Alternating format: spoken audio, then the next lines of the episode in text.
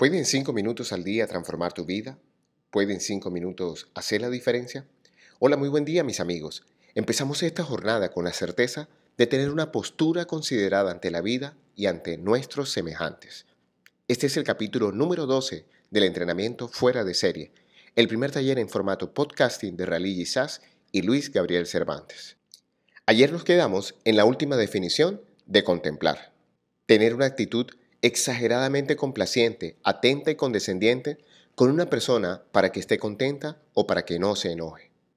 Y meditábamos acerca de nuestra tendencia a tener una actitud demasiada crítica con nuestra propia vida. Pues bien, el día de hoy vamos a profundizar en las palabras complacer y considerar, dada su importancia en el desarrollo de una vida fuera de serie. La palabra complacer viene de complacer, que significa causar completa satisfacción, lo cual nos abre una ventana para decir que una persona fuera de serie está satisfecha con su vida de manera íntegra y se sabe el autor o causante de dicha satisfacción. Nada de lo que viene de afuera tiene el poder de darte plenitud, solo lo que hay en tu interior. Y en esa búsqueda interior está el camino de la felicidad.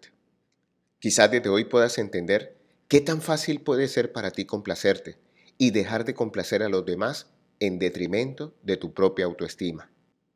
Por tal motivo, hemos decidido en este post agregar un término que le va a dar mucho sentido a la meditación de hoy, considerar.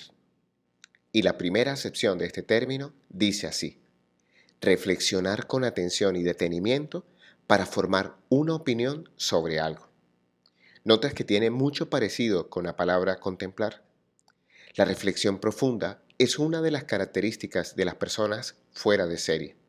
La capacidad de adentrarnos en nuestros pensamientos y sentimientos son la clave para entender nuestra capacidad de considerar las diferentes experiencias que hemos vivido en la vida y las consecuencias que han tenido en nuestros resultados actuales. Cuando decides considerar algo, te aprestas a formar un juicio sobre una persona o cosa, y de la calidad de esos juicios dependerá el grado de complacencia de tu vida. Una persona considerada trata con mucho respeto su propia vida y la de sus semejantes. Ser una persona considerada significa tomarse el tiempo para pensar en los sentimientos de los demás.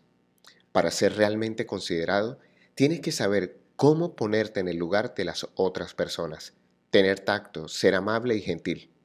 Pero quizás lo más difícil de lograr es ser considerado con uno mismo. Hemos dejado de último la etimología de esta palabra porque quizás allí encontraremos el secreto de la consideración. Considerar proviene de considerare, que tiene el prefijo con, que nos da la idea de todo y de junto, y de sider, raíz latina para astro, como en sideral. Considerar es ver los astros, las estrellas, el firmamento o lo que brilla en el cielo. Una persona considerada es capaz de ver la luz que emana de los demás y sobre todo se entiende a sí misma como un ser capaz de iluminar su existencia y de esa manera hacer brillar a las personas que están a su alrededor.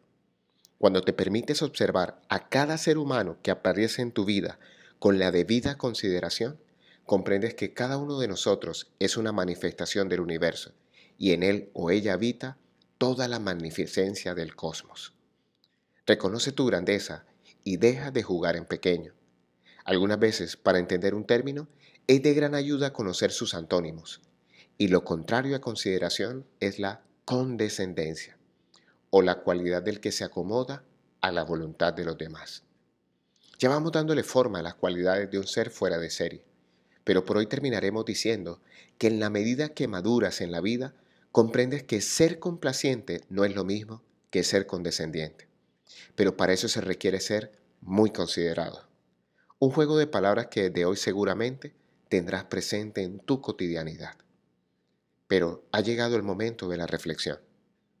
¿Qué tan satisfecho te sientes con tu vida? ¿Te tomas el tiempo suficiente para pensar en tus propios sentimientos?